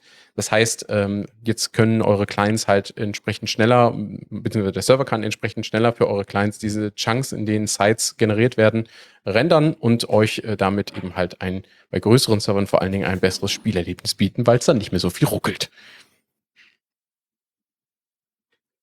Des Weiteren mitgebracht, ganz neu jetzt, this month in Mindtest. Ähm, Im Januar dieses Jahres wurde durch Mr. E ein monatlicher Blog für alles Wissenswerte rund um mein Test initiiert. Und das haben wir ja vor kurzem auch auf, ähm, auf Mastodon mitbekommen. Und da habe ich dann direkt mal ganz groß posaunt und behauptet, ha, das wird jetzt ab sofort äh, unsere regelmäßige zweite Rubrik äh, in der Zockerecke und ich mache hier mit meinem Versprechen zumindest schon mal initial wahr. Ähm, genau, mein Test für diejenigen, die es nicht kennen, ist eine Engine, eine Spiele-Engine in C geschrieben mit vielen kompatiblen Spielen und der Stil der Engine von der Grafik her ist ähnlich wie Minecraft und Co. Das ist vom Namen her auch relativ schnell ersichtlich. Ähm, ja, seit April gilt dieser Blog, äh, den ich gerade erwähnte, als offiziell und wird durch eine Vielzahl von Beiträgen unterstützt. Äh, wer, sich, äh, wer sich beim Initiator des Ganzen bedanken möchte, dem, dessen äh, Forumprofil findet ihr bei uns in den Show Notes und könnt da mal vielleicht ein Dankeschön hinsenden, wenn ihr möchtet. Ähm, wir werden nun, wie gesagt, regelmäßig die News aus dem Blog übernehmen und hier zusammenfassen. Und damit komme ich dann auch zum aktuellsten Beitrag, nämlich zum ähm, Blogbeitrag für den Juno, das heißt den vergangenen Monat. Und der brachte uns Verbesserungen von Ruben Wardy für die User Experience. Und zwar gibt es nämlich seit, ein, seit Anfang des Jahres ungefähr ein äh, Main Menu Redesign Projekt. Und wer von euch schon mal meinen Test angeworfen hat, wird sagen, ja, das Hauptmenü überarbeiten war auch dringend nötig. Ähm, das ist jetzt ongoing und es gibt schon die ersten kleineren Verbesserungen, wie zum Beispiel kleinere Buttons, die einem ein bisschen helfen sollen, verschiedene Funktionen schnell zu entdecken, wie zum Beispiel das Upgraden von Spielen oder Mods, die ihr heruntergeladen habt, etc. Und da gibt es noch viel mehr auf der Roadmap. Wer sich dafür interessiert, findet da auch im Minetest-Forum mehr dazu. Und aktuell wird von dem User X2048, ja genau 2048, wie dieses lustige Spiel mit den verschiedenen Zahlen, die man bis dahin hochzählen muss, ähm, an einem Post-Processing für Minetest gearbeitet. Und äh, außerdem ist das nächste Release geplant. Das soll wohl im Laufe des Juli jetzt kommen. Also das wird dann Version 5.6.0 und das soll wohl demnächst Release werden. Außerdem wurden in diesem Blog vorgestellt neue Spiele für meinen Test und zwar zum einen Traitor, inspiriert von Among Us. Das heißt, ihr habt dann tatsächlich ein ähnliches Spielziel, nämlich herausfinden, wer von euch die ganze Zeit die Aktionen sabotiert, die man dort machen kann. Also ein kleines, schönes Gruppenspiel. Und zudem gab es ein Update für, den, für das Mindtest-Game Exile, das ich selber schon gespielt habe. Exile ist ein sehr herausforderndes Survival-Game, also wo ihr wirklich entsprechende Survival-Elemente wie Hunger, Durst etc. habt. Und äh, das ist gar nicht so einfach zu überblicken, dieses Spiel, weil es wirklich, wirklich sehr herausfordernd ist. Man muss da quasi als Ausgesetzter mitten in der Wildnis ähm, komplett von vorne anfangen. Das heißt, Stöcke einsammeln, versuchen sich irgendwie ein Feuer zu machen, dann am besten schnell eine Höhle finden, bevor man sich irgendwie ein, irgendeine ungesunde Krankheit einfängt durch die Feuchtigkeit des Regens und so weiter und so fort. Also da ist äh, wer sich da mal reinspielen möchte, das kann ich nur empfehlen. Aber es gibt noch viele weitere News im aktuellen Blogbeitrag, unter anderem neue Mods, die vorgestellt werden. Kunstvolle Builds werden vorgestellt und Screenshots davon äh, gibt es auch in dem Blogbeitrag. Server News und weitere kleinere Neuigkeiten und das findet ihr alles in This Month in Mindtest, was wir euch verlinken. Und mein letztes Thema für die Zockerecke frisch gebacken. FreeCall 0.13.0 wurde released. Und ja, FreeCall wie in Colonization. Denn äh, FreeCall ist ein in Java Swing geschriebener Colonization-Klon unter der GPL v2. Das Projekt ist schon ziemlich alt. Es ist seit 2002 aktiv und ähm, bringt tatsächlich einen kompletten Klon. Wie gesagt, es ist keine Engine, das heißt, ihr könnt FreeCall herunterladen und sofort losspielen. Ihr braucht das originale Microprose Colonization nicht äh, zu haben sondern es diente mehr hier als Inspiration. Ähm, genau, das wurde gerade heute, heute Morgen gab es äh, den Release ähm, für 0.13.0 und das bringt einige visuelle Verbesserungen mit, wie zum Beispiel auch äh, neue Ingame-Musik und neue Skins für die Minimap und Infopanel. Flüsse werden im Spiel nun animiert und sind nicht mehr einfach nur ein, ein Bild. Ähm, das Rendering wurde verbessert und verschnellert und außerdem könnt ihr die Qualität des Renderings nur noch einstellen, sodass auch schwächere Maschinen damit zurande kommen. Es wurden neue Mods hinzugefügt und viele Bugs gefixt.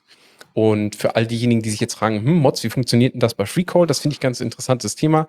Eigentlich war nämlich das äh, Ziel der EntwicklerInnen rund um FreeCall ein Spiel zu bauen, das wirklich dem Colonization-Prinzipien und Regeln folgt, also wirklich ein Colonization-Klon im klassischen Sinne ist. Es gab aber trotzdem immer wieder mal Ideen aus der Community, wo man dann Pull-Requests gestellt hat und gesagt hat, hey, wollen wir nicht dieses Feature einbauen, hey, wollen wir nicht das machen, weil das ergibt doch auch irgendwie logisch mehr Sinn, weil nicht alles, was bei Colonization eingebaut wurde, ist auch wirklich sinnvoll. Ähm, und da hat man sich dann entschlossen, eine ähm, ja, Mod-API zu bauen. Das heißt, die Möglichkeit, wirklich über unter Java Swing Sachen hinzuzufügen, die dann eben ähm, modular hinzugefügt werden können. Und äh, alles, was eben sozusagen nicht Colonization-Kanon-mäßig vom ähm, Dev-Team übernommen wird, kann dann also als Mod mit hinzugefügt werden und dann von den SpielerInnen selbst aktiviert werden, wenn sie das denn gerne als Feature benutzen wollen. Das finde ich eine sehr vernünftige Lösung.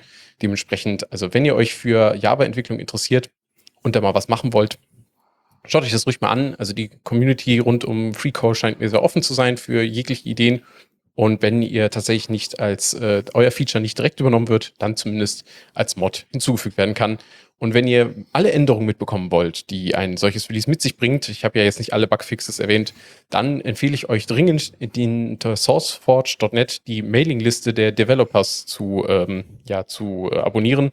Da werden dann nämlich auch solche Änderungen ähm, manchmal besprochen und alles weitere findet ihr zum Beispiel auch über den äh, über SourceForge als Update ähm, Newsletter oder über GitHub, wenn euch das lieber ist.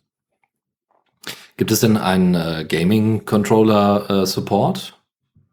Äh, da bin ich jetzt gerade nicht so sicher. Ich glaube aber tatsächlich nicht. Das ist auch, da das ja eigentlich ein äh, Top-Down-Strategiespiel äh, ist, ist das auch eher was, was man wohl eher mit Maus und oder Tastatur spielt. Ähm, ich hätte jetzt nicht gesehen, wo da jetzt so der Anwendungszweck für Game Controllers ist, ehrlich gesagt. Ja, es wäre die Steam Deck natürlich gewesen, weil es gab jetzt vor kurzem auch irgendwie Kingdom und Crusades, glaube ich, heißt, heißt eines der Spiele. Äh, die haben tatsächlich jetzt unter anderem wegen der Steam Deck jetzt Controller Support mit eingefügt. Ähm, ist auch äh, so ein, so ein Top-Down äh, RTS-Game und so. Mhm. Ähm, ja, also ist, deswegen fragte ich nur mal. Könnte sein, dass das dann für die Zukunft dann ganz spannend werden könnte. Ähm, aber Wäre auf jeden Fall mal ein Thema, was man auf der Developer-Mailing-List vielleicht mal ansprechen könnte. Ah, Mailinglisten in der heutigen Zeit. Naja. Ja, 2002, ne? Das Projekt ist wirklich schon alt. Gut, man, die Leute würden das bei RSS-Feeds ja auch sagen und das stimmt ja auch nicht. Alles klar. Gut, dann würde ich einfach mal weitermachen mit unserer, mit This Week in Steam Deck. Und äh, ja, wo, also da ist auch die Frage, wo, wo will man da denn eigentlich anfangen? Also, erstmal die Information, ähm, dass äh, solltet ihr ähm, eure E-Mail ähm, zu spät gesehen haben, weil ihr im Urlaub wart oder sonst irgendwas, dass ihr, äh, wenn ihr die Steam Deck vorbestellt habt oder beziehungsweise euch reserviert habt, so, äh, dann äh, bekommt ihr innerhalb von, also habt ihr, glaube ich, ein Fenster von drei Tagen, in dem ihr äh, euch zurückmelden könnt. Wenn ihr diese drei Tage aber verpasst oder keine Zeit habt oder sonst irgendwas, ist äh, noch nicht alles verloren. Ihr könnt euch tatsächlich dann einfach bei den Valve-Leuten direkt melden und dann gibt's noch eine Möglichkeit, dass ihr äh, euch nochmal ähm, Genau, dass ihr, dass ihr da nochmal eine Möglichkeit habt. Es ist tatsächlich so, 72 Stunden, äh, innerhalb von 72 Stunden müsst ihr dann tatsächlich bezahlt haben. Also es ist wirklich knappes Ding, muss man ganz klar sagen. Ähm, kriegt man aber hin. Also, äh, wie gesagt, sie sind da deutlich lockerer als das, was denn so auf der Webseite steht. Das ist nur, um den, ne, das Ziel zu erreichen, dass so viele E-Mails wie möglich rausgehen können. Da geht's nämlich dann nämlich auch schon weiter. Also erstmal auf der Steam Deck sind wir jetzt bei, ich glaube, wir sind sogar jetzt inzwischen bei mehr als äh, 3500, also mindestens 3500. Ich glaube, wir sind jetzt bei 3700 inzwischen. Spielen, die ihr auf der Steam Deck, äh, äh, Deck entsprechend als Verified oder Playable spielen könnt, was schon ziemlich geil ist. Dazu gehören Resident Evil, Resident Evil Zero, Phasmophobia, äh, Kingdom Two Crowns, Divinity Original Sin und noch ein paar andere, die ich jetzt nicht, die jetzt nicht so bekannt klangen für mich zumindest. Dann ähm, eine Sache, die jetzt nicht direkt was mit der Steam Deck zu tun hat, aber grundsätzlich eine tolle Sache ist, ist, dass Team Fortress, äh, Team Fortress 2 tatsächlich ein Update bekommen hat. Warum ist das relevant? Valve hat seit, äh, ja, wie soll ich sagen, seit Urzeiten äh, Team Fortress und jegliche mögliche Updates und so weiter einfach liegen gelassen. Die haben sich um äh, Team Fortress nicht mehr gekümmert, also Team Fortress 2, ähm, aus welchen Gründen auch immer, also es war immer noch ein sehr, also es war ja irgendwann kosten, kostenlos und ähm, irgendwann, ne, so, also es haben halt viele Leute gespielt, aber es ist halt voll von Spammern und, und Hackern und was weiß ich nicht alles. Das ist nicht geil und äh, da gibt es tatsächlich jetzt ein wenig Bewegung. Und das könnte natürlich auch damit zusammenhängen, dass äh, man auch Team Fortress gar nicht so schlecht auf der Steam Deck äh, zocken kann. Ne, weil der Team Fortress Linux Support ist ja schon auch ein bisschen älter und den gibt's auch schon eine Weile und deswegen, why not?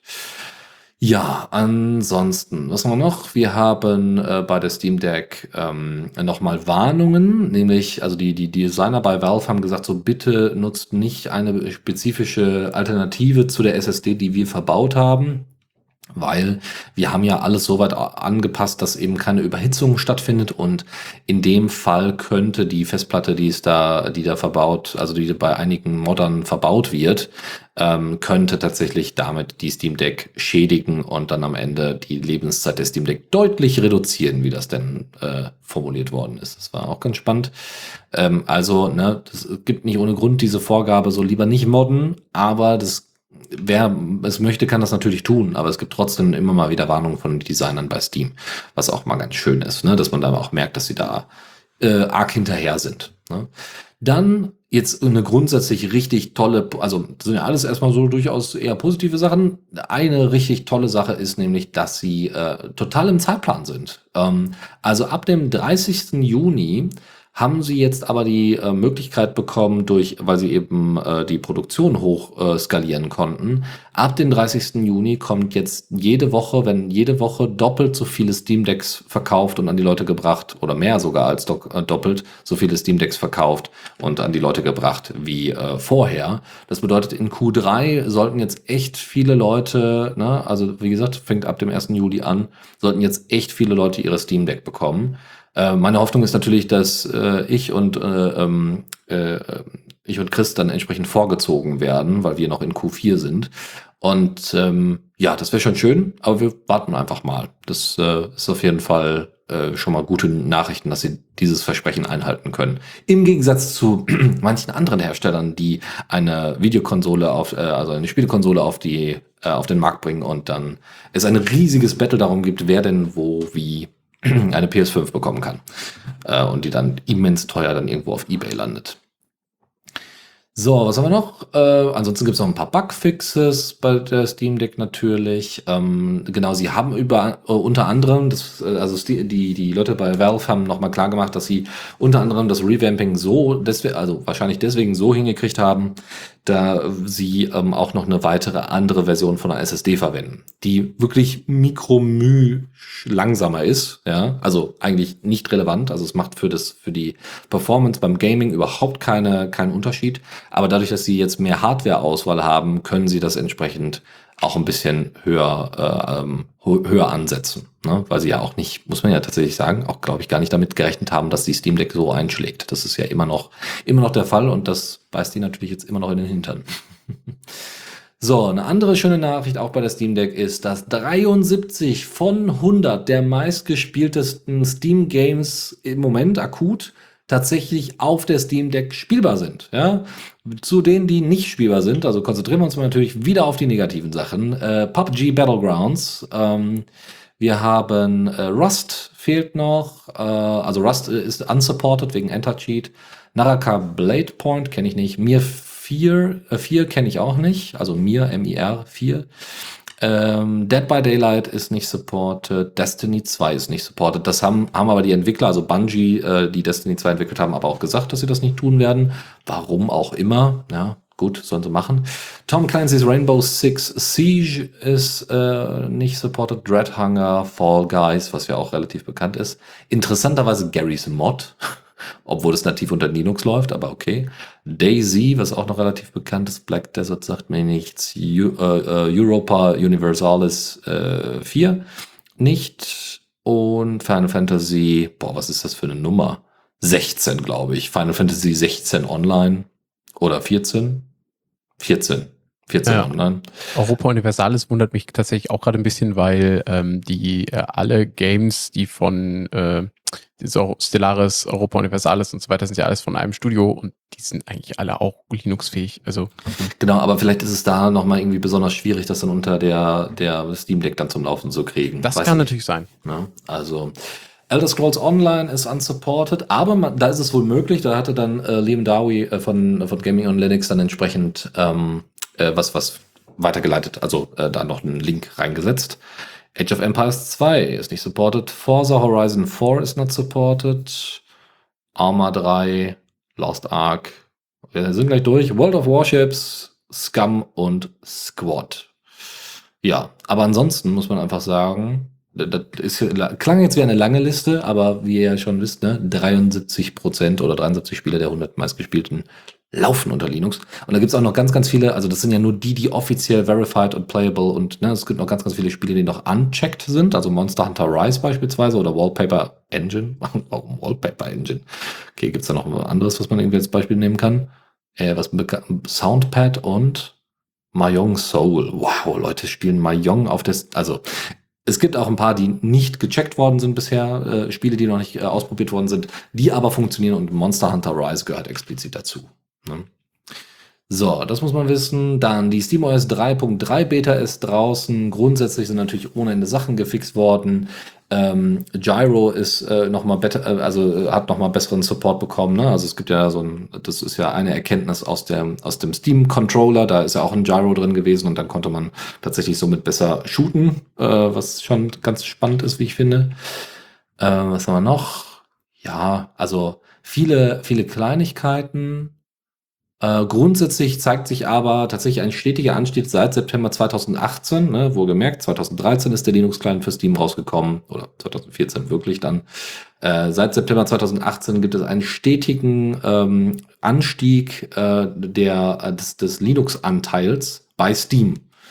Äh, und das finde ich schon sehr beeindruckend, weil das ist ja nicht nur irgendwie ein paar Leute mehr, sondern es ist der Anteil. Ja, also das heißt, die Leute zocken nicht auf Windows, sondern sie zocken dafür dann auf Linux. Ähm, und das ist schon, finde ich, sehr spannend. Dann äh, ein Hinweis, wenn ihr die Steam Deck bereits habt und Firefox installiert habt, na, äh, achtet bitte darauf, dass diese Firefox-Version uralt ist. Ähm, und die wird auch wahrscheinlich bald runtergelöscht werden in der neuen Version, denn ähm, die, ähm, die wird halt mitgeschippt, die kann man auch nicht mehr deinstallieren und so weiter. Ähm, die soll aber jetzt als Flatpak dann entsprechend drüber installiert werden. Das ist einfach noch ein Fehler, der, ne, man wollte irgendwas mitschippen und dann gut. Und äh, die Firma JSOX, äh, die hat ein, äh, im Gegensatz zu, zu Valve selber, weil die das auf die, in der Zeit nicht hingekriegt haben oder weil es da im Moment äh, tatsächlich Probleme gibt, also bei der Steam Deck selber nicht, aber bei den Docking Stations gibt es anscheinend Lieferprobleme. Das hat äh, die äh, Firma JSOX dann äh, genommen und hat gesagt, okay, dann bauen wir halt unser eigenes Ding und äh, bieten das auf dem Markt an. Das sieht auch ziemlich geil aus, äh, die Docking Station, also es ist wirklich so ein Ständer, der dann so schräg ähm, die, die äh, Steam Deck dann entsprechend hält. Ihr habt hinten einen USB-C Power ähm, Anschluss, einen ganz normalen Stromanschluss natürlich nochmal separat. Ihr habt ähm, einen HDMI-Anschluss und vier USB 3 Anschlüsse plus einen Ethernet Port. Sieht also ziemlich gut aus, ist auch sehr schlank, ja, unspektakulär, aber wird sehr, sehr wahrscheinlich seinen Dienst tun. Sie haben auch noch weitere Sachen. Das nur noch mal so dazu. Warum erzähle ich das hier? Warum mache ich jetzt Werbung hier für eine, für, für eine Firma? Das ist tatsächlich ganz einfach. Es zeigt sich somit, dass nicht nur die Steam Deck ein großer Erfolg ist, sondern dass sogar einige Firmen, die nichts mit Valve zu tun haben, und damit meine ich nicht die SpieleentwicklerInnen, äh, dass äh, die dann sagen, wir machen, äh, wir machen dafür jetzt sogar ein bisschen, ne, äh, Zeug drumherum, ein bisschen Accessoires, die dazu kommen. Ne? Also es gibt nämlich noch weitere Sachen, zum Beispiel so ein Silikon-Case, was ihr da drum packen könnt. Ihr könnt äh, Screen Protectors gibt es äh, und, und, und. So, und das letzte, letztes, die, die letzte Steam Deck Beta hat noch einen anderen, äh, anderen News bekommen, jetzt am 7. Juli, nämlich, äh, dass ihr jetzt äh, auch äh, besseres Text-Scaling für externe Displays habt oder grundsätzlich ein Text-Scaling habt, was ziemlich geil ist. Äh, damit könnt ihr nämlich also, wenn, also wenn eure Oma mal die Steam Deck bekommt, ist immer ganz gut, wenn man den Text hochjazzen kann und das könnt ihr damit dann tun im Interface. oder wie gesagt, wenn ihr auf einem, wenn ihr die Steam Deck tatsächlich anschließt und dann äh, an einen größeren Fernseher oder Bildschirm anschließt, dann ist da ja sicherlich das Problem, dass man bestimmte äh, Bedienelemente dann nicht, äh, nicht gut erkennen kann. Und das kann man damit dann fixen.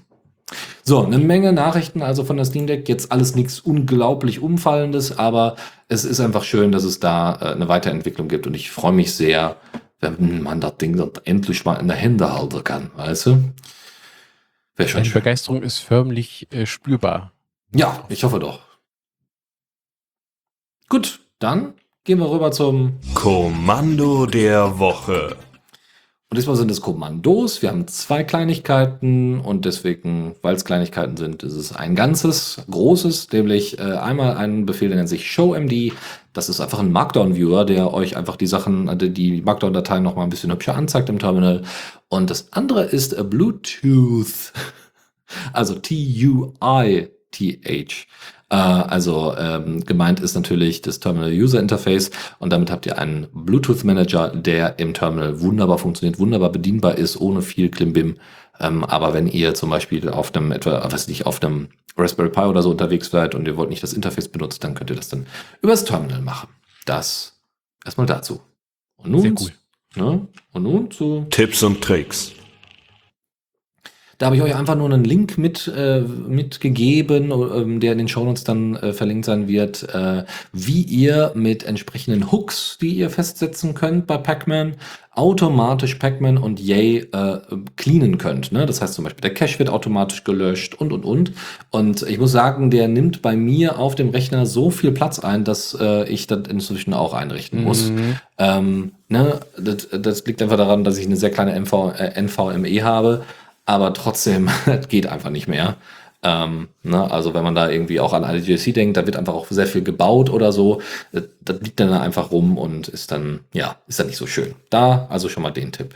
Dann noch zwei Sachen zu FFmpeg, die habe ich einfach zufällig gefunden, weil ich mal äh, da entsprechende Sachen ähm, ja angesetzt hatte. Ich würde nämlich gerne so bestimmte Leute, die ihre Podcasts nicht ordentlich durch sowas wie auf Phonic oder sonst oder auch nicht ordentlich aufnehmen, die würde ich dann immer gerne, ähm, ja, also auch manchmal ein bisschen langsam sind äh, bei den bei den Podcasts, würde ich teilweise das gerne ein bisschen beschleunigen, indem man zum Beispiel die Atma oder zumindest die Pausen rausschneiden kann, also Stille rausschneiden kann. Und um diese Stille überhaupt erkennen zu können, muss ja das Rauschen im Hintergrund am besten raus. Und dafür gibt's auch noch mal einen FFmpeg-Befehl, äh, den man da nutzen kann.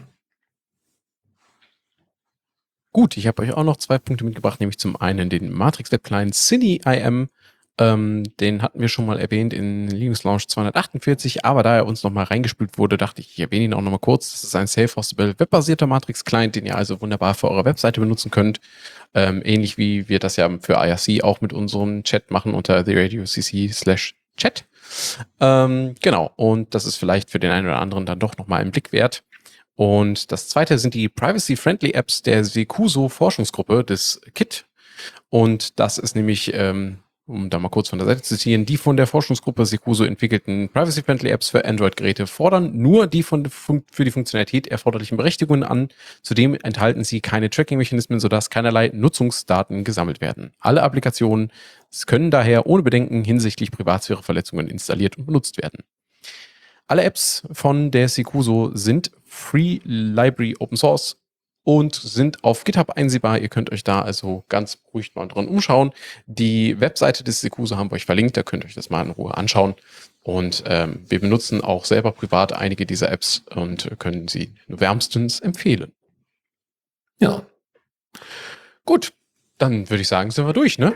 Ja, würde ich auch sagen. Gebracht. Sehr schön, sehr schön. Super. Ja. Ja, dann äh, würde ich äh, einmal kurz nochmal Danke sagen an linuxnews.de, GNU, Linux, CH, GamingOnLinux.com, Phoronix, Bolling, Steam, S3NNet und die alle anderen, die wir für unsere Nachrichten verwenden. Ähm, unser, äh, ja, unsere Aftershow, die wird jetzt gleich stattfinden, nachdem wir hier fertig geworden sind.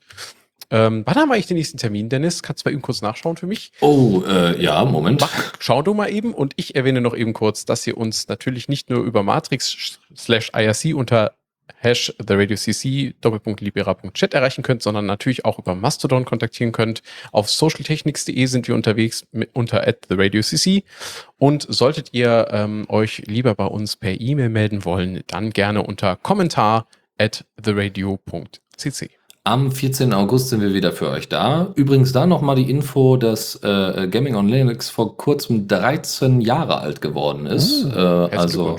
Liam hat da einiges ja an, an ja, äh, Finanzen sicherlich, aber auch einfach an, an Energie reingesteckt Ja, und macht ja jetzt auch auf seinem YouTube-Kanal ganz viel. Deswegen das nochmal als Erwähnung.